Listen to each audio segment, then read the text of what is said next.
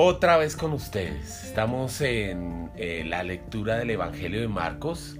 Hoy vamos a leer Marcos capítulo 5 del, del versículo 21 al versículo 43. Es uno de los pasajes bíblicos más comentados, más tremendos en la Reina Valera. Ese, ese, ese, digamos, esos versículos los titulan como la hija de Jairo y la mujer que tocó el manto de Jesús. Eh, eh, en el anterior podcast hablamos de la visita que hizo el Señor Jesús a una región, a Gadara.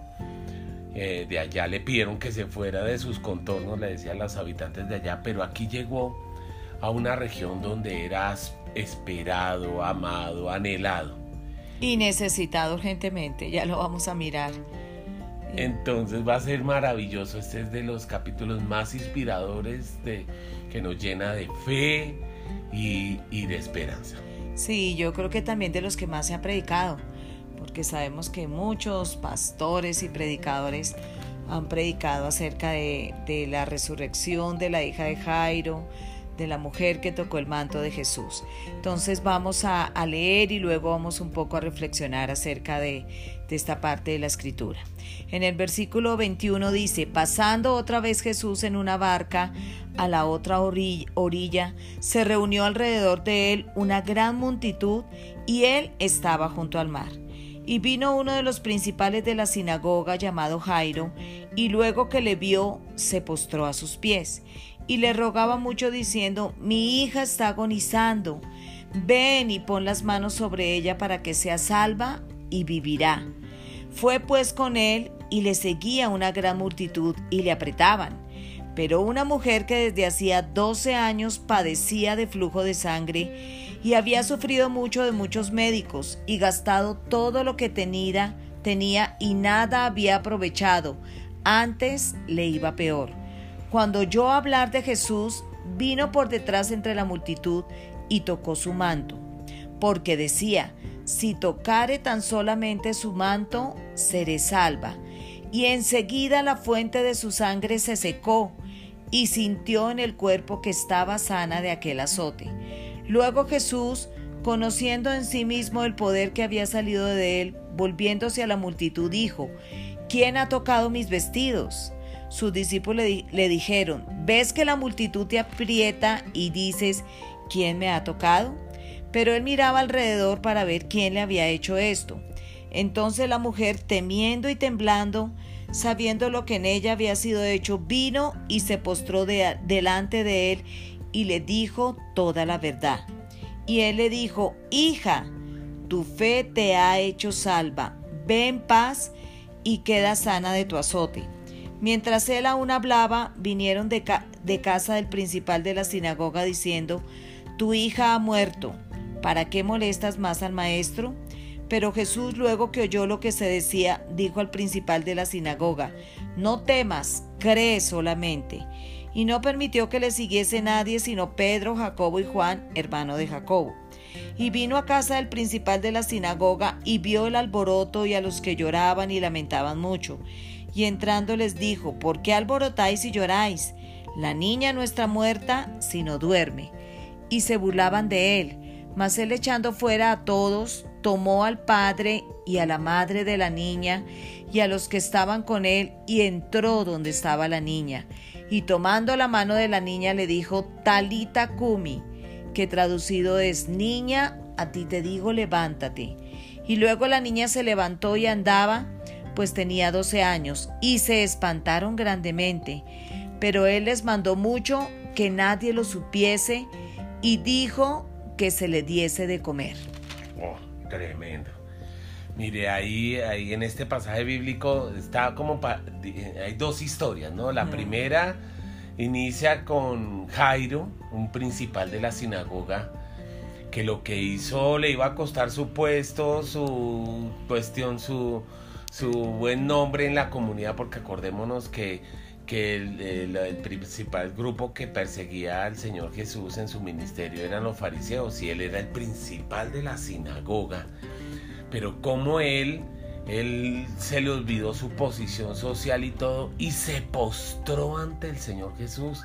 Ahí lo estaba reconociendo como el hijo de como, Dios, porque ningún judío se postraba ante otro hombre, pero él, lo hizo porque él, era tal la convicción de que tenía que él podía salvar a su hija que estaba agonizando en su casa. Me gusta la frase que usa aquí esta versión dice Ven, pon las manos sobre ella para que sea salva y vivirá. Y el, griego es sosos, ¿no? Que significa, ese griego, ese significado, esa palabra de sosos significa salvo el alma, sano del cuerpo y libre de ruina. Entonces él, eh, este, eh, este Jairo lo movió el amor por su hija, ¿no? Estaba supremamente angustiado y vemos si le quitamos los títulos la angustia de un padre por su hija, ¿no? Sí, totalmente. Enferma.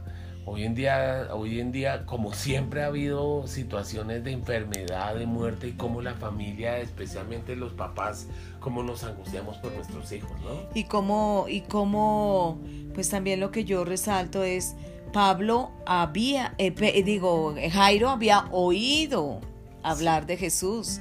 Y fíjate que el oír quizás de Jesús le hizo que él mismo fuera donde Jesús para pedirle que fuera, pusiera las manos sobre su hija para que su hija recibiese sanidad. O sea, de, otra, de alguna manera podemos ver que la fe, que vino fe en la vida de Jairo para el milagro de su hija. Saben, nosotros necesitamos fe. ¿Y fe qué es? Es confiar, es confiar es confianza, es la certeza, como lo dice allí Hebreo, fe, la certeza de lo que se espera, la convicción de lo que no se ve. Y, las palabras de Jairo también fueron tremendas, que yo creo que pues admiró tanto a Jesús la fe de este hombre que dijo, pues ve, pon las manos sobre mí y será salva y será sanada. Y Jesús, y, y qué pasó? Dice que inmediatamente Jesús se fue de camino con Jairo para su casa. Pero bueno, Jairo no, no contaba ni con que una mujer iba a atravesarse en medio del camino, otra mujer, otro individuo que tenía otra gran, pero gran necesidad. Yo creo que si miramos allí a esta mujer del flujo de sangre de la que quizás mucho se había hablado, Fíjense en una mujer enferma de 12 años y lo tremendo es que era una enfermedad terrible. Imagínense, tenía una hemorragia vaginal de un flujo de sangre terrible. Yo me pongo en el contexto de esta mujer y igual es algo terrible el tener que, que vivir bajo una hemorragia. O sea, ella estaba limitada a no poder salir a no poder salir de su casa porque las mujeres cuando estaban en ese proceso de menstruación en esos tiempos eran apartadas, tenían que pasar este tiempo de, de su menstruación, eh, casi que no, no, se podían tocar, pero estas mujeres eran 12 años de aflicción, 12 años de enfermedad que tuvo que lidiar. Dice que, que durante esos 12 años gastó todo lo que tenía en médicos, en medicinas y de nada le sirvió. Era una situación de verdad al borde de la desesperación, eh, de desesperanza, de desaliento. Pero esta mujer quizás también, no lo dice el texto, pero había también escuchado de Jesús y, y, lo que dice allí las escrituras que esta mujer dijo, dijo, o, ah, dijo, oyó hablar de Jesús y vino, decidió venir, arriesgarse e ir donde Jesús y dice que tocó el manto, porque ella había dicho, si tocare tan solo el manto, seré salva. Tremendo, eso también es fe. ¿Sabe? La fe no es solo no es solo el creer allí en el corazón. La fe de que el Señor espera de cada uno de nosotros conlleva una acción, conlleva un caminar. Jairo fue donde estaba Jesús, le invitó a su casa. Esta mujer fue y dijo, tan si tan solo puedo tocar el manto de Jesús, voy a ser salva. Y efectivamente, su declaración, lo que pensaba en su corazón y lo que estaba diciendo, se realizó. Inmediatamente tocó el manto de Jesús que dice que esa fuente de sangre, de hemorragia que tenía, inmediatamente se cesó, Se, secó inmediatamente. Qué tremendo, qué tremendo milagro. yo siempre he admirado esa fe de esta mujer porque bueno, me imagino que el tocar el manto lo, habrá aprendido en, la sinagoga, ¿no? Pues del de, otro manto que viene a mi mente era el de Elías, ¿no? Que, sí. que lo usó Elías para, para, para abrir el Jordán y, y, para tocar a, Eliseo para que lo siguiera. O sea, ella tenía la concepción de que la ropa de los siervos de Dios eran ungidas. Y por eso ella tuvo esa fe para acercarse a Jesús. Pero lo sorprendente, si uno se imagina la escena, era una multitud que apretaba a Jesús. O sea, muchos estaban tocando físicamente, materialmente al Señor Jesús, pero no lo estaban tocando con fe. Hoy en día mucha gente conoce a Jesús, pero no, no, lo, no lo toca con fe. Pero esta mujer sí se acercó a Jesús con fe, con una fe sobrenatural, decir, voy a, quiero tocar el manto de Jesús, quiero tocar su, su, su, su, presencia en mi vida para que obre ese milagro de sanidad. Y, y hoy en este podcast vamos a orar por sanidad, vamos a, pedir por fe, vamos a estirar la mano y vamos a tocar el manto de Jesús para hacer recibir sanidad, porque muchos necesitamos milagros, necesitamos milagros, ser salvos, sanos del alma, salvos del alma, sanos de cuerpo y libres de ruina. Eh, Dios puede hacer esa, ese milagro en nuestras vidas si nos acercamos con fe. Lo tremendo fue, yo pienso el del corazón de Jairo. Jairo, esta mujer me interrumpió. Yo necesito urgentemente llevarme a Jesús a mi casa. Pero ella detuvo todo eso porque el Señor Jesús sintió que poder salió de él, ¿cierto? Y se detuvo y levantó la mirada. En esto vemos la humanidad de Jesús porque, porque Dios todo lo sabe, pero él hizo una pregunta que dijo... ¿Quién me ha tocado? Pero mira alrededor para ver quién había hecho. Ah, sí, él dijo, ¿cómo dijo en qué versículos? En el 31, dijo, ¿quién me ha tocado? Entonces los discípulos le dijeron, Señor, pero si la multitud te, eh, te aprietan y todo, pues ¿cómo, ¿cómo dices que quién me ha tocado? El Señor Jesús dijo, porque poder.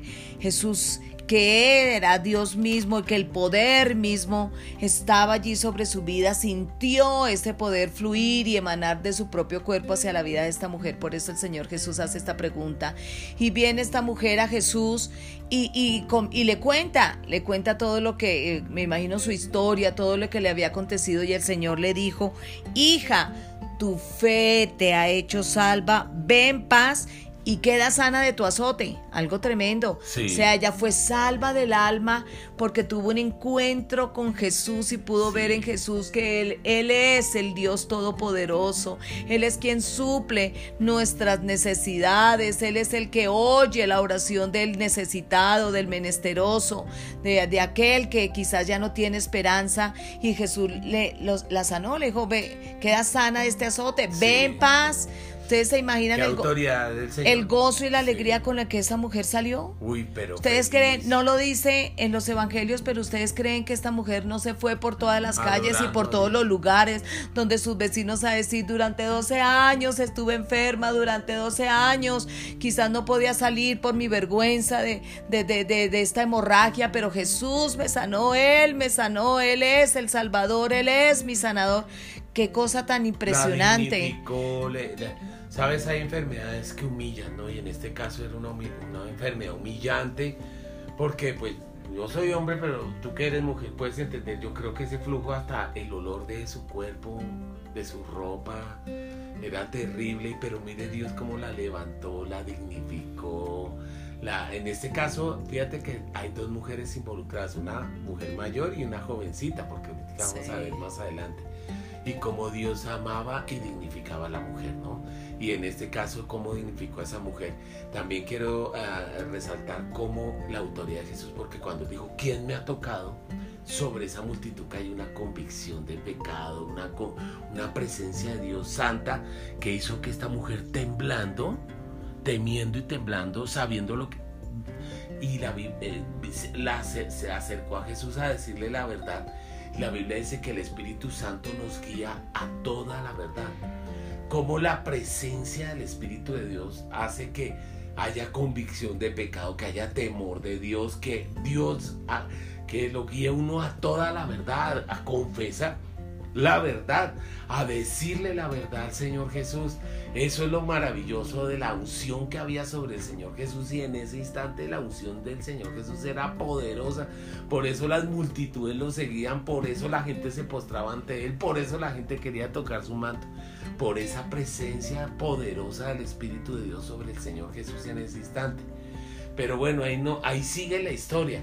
Si se puede ah, eh, imaginarse uno la escena gráfica, fue una escena tremenda, ¿no? Las multitudes, la, el Señor deteniéndose, los discípulos discutiendo con el Señor, las multitudes sorprendidas, la mujer confesando.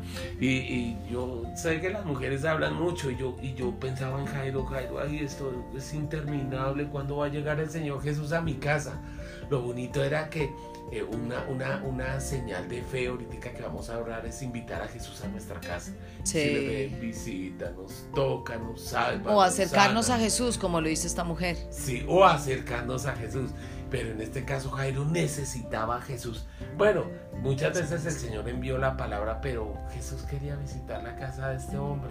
Mm. Era el principal de la sinagoga y iba a ser un símbolo muy importante para esa comunidad. Que el principal de la sinagoga haya invitado a Jesús a su casa. También eso tenía estratégicamente para el Evangelio una importancia poderosa. Sí, claro. Cuando estaban en medio de eso, llegaron de la casa a Jairo y le dijeron que no, le dijeron a Jairo, se atrevieron a decirle al Señor Jesús, sino a Jairo, no molestes más al maestro, tu hija ha muerto. Como diciendo, no hay nada que hacer, hay noticias, eso no era una mentira digamos que no era mentira, fue un hecho. Sí, una realidad. Se murió. Pero mire cómo pensamos los hombres y cómo ve Dios las cosas. En esto podemos ver y es una la fe, hay una batalla de cómo uno ve las cosas y cómo las ve Dios. Y uno como la, la madurez cristiana radica en comenzar a ver las cosas como las ve Dios y no como ven los hombres las cosas. Hoy en día uno ve las, bueno, las pandemias, los problemas, el terrorismo, la maldad, y uno ve una perspectiva muy oscura. Pero hay que ver cómo lo ve Dios. Y hay que comenzar a ver las cosas como ve Dios, los problemas que uno tiene, las dificultades que uno tiene, comenzarlas a ver como las ve el Señor. Cuando vinieron a eso, de la casa, el Señor Jesús dijo algo importante no temas, cree solamente. Uy, pero de todas maneras, yo creo que en la vida de Jairo había un contraste de emociones, de sentimientos, de pensamientos y razonamientos, ¿sí? Su hija estaba muerta, no había nada que hacer. Yo creo que eh, Jairo se derrumbó en ese momento. Jairo ya no tuvo fe, ya no tuvo esperanza, ya no tuvo nada. Yo creo que pudo, tuvo que haberse quedado en shock. Porque realmente eso es lo que produce una noticia de esas para un padre cuando le dicen tu hijo, tu hija ha muerto. Pero, pero vinieron esas palabras de Jesús que yo creo que Jairo ya ni las esperaba. Yo creo que Jairo no esperaba esas palabras, pero el Señor le dice, no temas Jairo, cree solamente. Y sin embargo, y el Señor que hizo siguió con Jairo en el camino. Una palabra de fortaleza. de fortaleza, una palabra de aliento, una palabra de ánimo. Y Jesús siguió el camino con él. Dice que apartó a todo el mundo, tomó a, a, Pedro, Juan y Jacobo, que eran sus discípulos, a quienes eh, el Señor Jesús quiso revelarse de una manera especial y se fueron a la casa de Jairo. Fíjense que que allí en el relato no dice nada más de qué dijo Jairo, qué pensaba Jairo, qué pasó en el camino. Lo hecho es que ya Jesús tomó control de esa situación y llegaron a la casa de Jairo. Allí pues estaban allí eh, el lamento, el dolor, los que lloraban. Jesús los reprendió y les dijo algo bien tremendo. La niña no está muerta, sino duerme. Era una gran verdad para el entendimiento de los hombres, de la familia, pues es algo que uno no puede concebir realmente en su mente. Por eso dice que se burlaron de él Mas el Señor entró al lugar donde estaba la niña, entró con los tres discípulos que, que él escogió para, para, llevarlos allí, con los padres de la niña, y, y, pues tremendo, uno a veces dice, bueno, una oración de Jesús Padre, eh, aquí estamos, como muchos de nosotros a veces pues hacemos, ¿no? Pero fíjate, el Señor Jesús, lo único que, que dice las escrituras es que tomó a la niña y le dijo, niña, levántate. Sí. Qué autoridad. Qué autoridad. De verdad allí podemos ver la autoridad y el poder, el poder de la palabra del Dios vivo y verdadero, ese poder que, que dijo hágase la luz y, y, se ha hecha, ese poder mismo estaba yo obrando. Le dijo, niña, levántate. ¿Y qué pasó? Dice, la niña se levantó. Qué cosa tan tremenda. Este es uno de los milagros de resurrección que registran los evangelios, pero es algo maravilloso y asombroso realmente. Dice allí que, que los, los que estaban allí se espantaron. Sí. Qué cosa tan tremenda ver, una, ver resurrección. Y el Señor Jesús le mandó, mandó que no le dijesen a nadie y, y mandó que a la niña se le diese de comer. Bueno, ah, mira, ahí hay una enseñanza porque, porque todos hemos pasado por momentos difíciles, pero me atrevería a decir, pon atención, imaginemos cómo era el ambiente de la casa de Jairo antes de que Jesús entrara a esa casa. Oh, Todos los que estaban alrededor de la mamá de la niña, ¿qué estaban pensando? Se va a morir, se va a morir, se va a morir, se va a morir, se murió, se murió, se murió. o sea, era un ambiente de muerte. sí. Se puede decir que está operando un espíritu de muerte en esa casa. Entonces, vuelvo a decirlo. ¿Cómo estaban los que estaban alrededor? Se murió, se murió, se murió, se murió, se murió. Ay, se murió. Ay, sí, estaban llorando, clamando, resucítala, levántala, sánala, Dios. Estarían rezando o orando eso. Pero en su corazón no creían, estaban diciendo se va a morir, se va a morir, se va a morir, hasta que se murió, se murió. Uno puede decir que esos que rodeaban, los que están en esa casa de Jairo, fueron cómplices de la muerte de, de la niña, porque estaban diciendo se murió, se murió. Por eso en los momentos difíciles es bueno rodearse de gente que tenga fe. Sí. Y no que se va a morir, se va. No, eso es. No, no, a mi tío le pasó lo mismo. Uy, no, a mi hija también. ¿Sí me entiendes?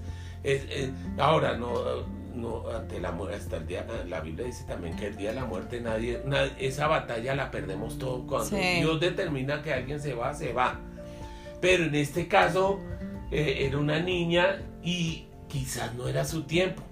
Eso por eso uno debe dejar en la voluntad, en la, o sea, pedir la sanidad siempre, ¿me entiende? Y ya determinar a Dios qué pasa. En eso uno debe humillarse ante Dios. Todos hemos pasado por muertes de familiares, hermanos, padres, pero entonces ahí en ese caso uno debe eh, como someter su voluntad y tener la esperanza de una sanidad. Pero mire lo primero que hizo Jesús cuando él entró a la casa, es lo que yo tengo la perspectiva de Dios, ¿no? Él dijo, la niña no está muerta, está durmiendo. Y ahí se ve el corazón de los que estaban en la casa porque se burlaron de Jesús, dijeron, este man está loco, esta persona está loca, como que dormida, ya se murió, se murió, porque ellos estaban, se murió, se murió, se va a morir, se murió. Ellos estaban pensando eso. Y como Jesús dijo, salgan esas personas de la casa, por favor, salgan. O sea, sacó el espíritu de muerte que operaban en esas personas, que estaban dándole a esas personas lugar a ese espíritu de muerte. Los sacó de la casa y se quedó con gente que sí creía. Sí. Los papás de la niña, Pedro, Juan y Jacobo, que eran sus discípulos eh, Cercano. cercanos de fe. De De- fe. digamos que eran sus los que iban a Las columnas del ministerio de del Jesús, ministerio digámoslo de así. Y a solas se quedaron y el Señor Jesús lo único que dijo fue Niña, levántate. en arameo talita kumi, que eh, dio una orden. Fíjate que el Señor Jesús, ahí se muestra que era el Hijo de Dios, porque dijo en el nombre de Jesús, no, a ti niña te digo, levántate. Le dijo allá personalmente porque si hubiera hecho general, yo no sé cuántos se hubieran resucitado en ese momento, pero la autoridad, lo que tú decías, ¿no? Qué autoridad Señor. Entonces, lo que yo quiero resaltar, añadir de lo que tú dijiste fue el ambiente de muerte y el ambiente de fe. Sí. Fueron dos cosas que hay que aprender en los momentos difíciles y cómo hay que acudir al Señor Jesús para que venga y obre ese milagro. Eh, algo también quiero resaltar, no la tocó, simplemente dio la orden, ¿no? Sí, tomó, tomó la mano de la niña. Ah, tomó, ah, sí, tomó la, perdón. tomó la mano de la niña. Tomó la mano de la... Y la niña, lo primero que vio a quién fue. A Jesús. Ah, tremendo, él es la resurrección y la vida. Y es lo que vamos a ver cuando Dios nos resucite. La cara de Jesús va a decir, a ti te digo, levántate. Sí, bueno, vamos a orar. Queremos orar por las personas que nos están escuchando, que tienen una necesidad, una enfermedad o quizás algún familiar enfermo. Ya lo dijimos y lo dice esta palabra. Todo aquel que viene a Jesús y que le pide a Jesús creyendo que Él es poderoso para hacerlo, va a recibir de parte de Dios una respuesta a esa petición, a, esa necesidad, a ese clamor. Entonces por eso acerquémonos a Jesús, acerquémonos confiadamente, como lo dice la palabra, al trono de gracia para hallar ese oportuno socorro que necesitamos en estos momentos. Padre, nosotros nos acercamos hoy a ti en el nombre de Cristo Jesús, tu Hijo, Señor, en el nombre de quien todas las cosas se hacen y se realizan, Señor. Y hoy pedimos por la sanidad de cada persona que nos está escuchando en el nombre de Jesús o de sus familiares que están en, hospitales y en clínicas, Señor, padeciendo enfermedades, eh, estando listos y preparados quizás para una cirugía, para un tratamiento de, de quimioterapia, Padre. Hoy pedimos tu poder, Señor, tu poder. Y enviamos esa palabra de sanidad, Señor, sobre estas vidas en el nombre de Cristo Jesús, en el nombre de Jesús, que fluya ese poder sanador. Quizás personas que están al borde de la muerte con enfermedades eh, de muerte. Te pedimos que ese espíritu de enfermedad, de muerte, sea removido de estos cuerpos y el poder tuyo venga trayendo sanidad en el nombre de Jesús. Jesús.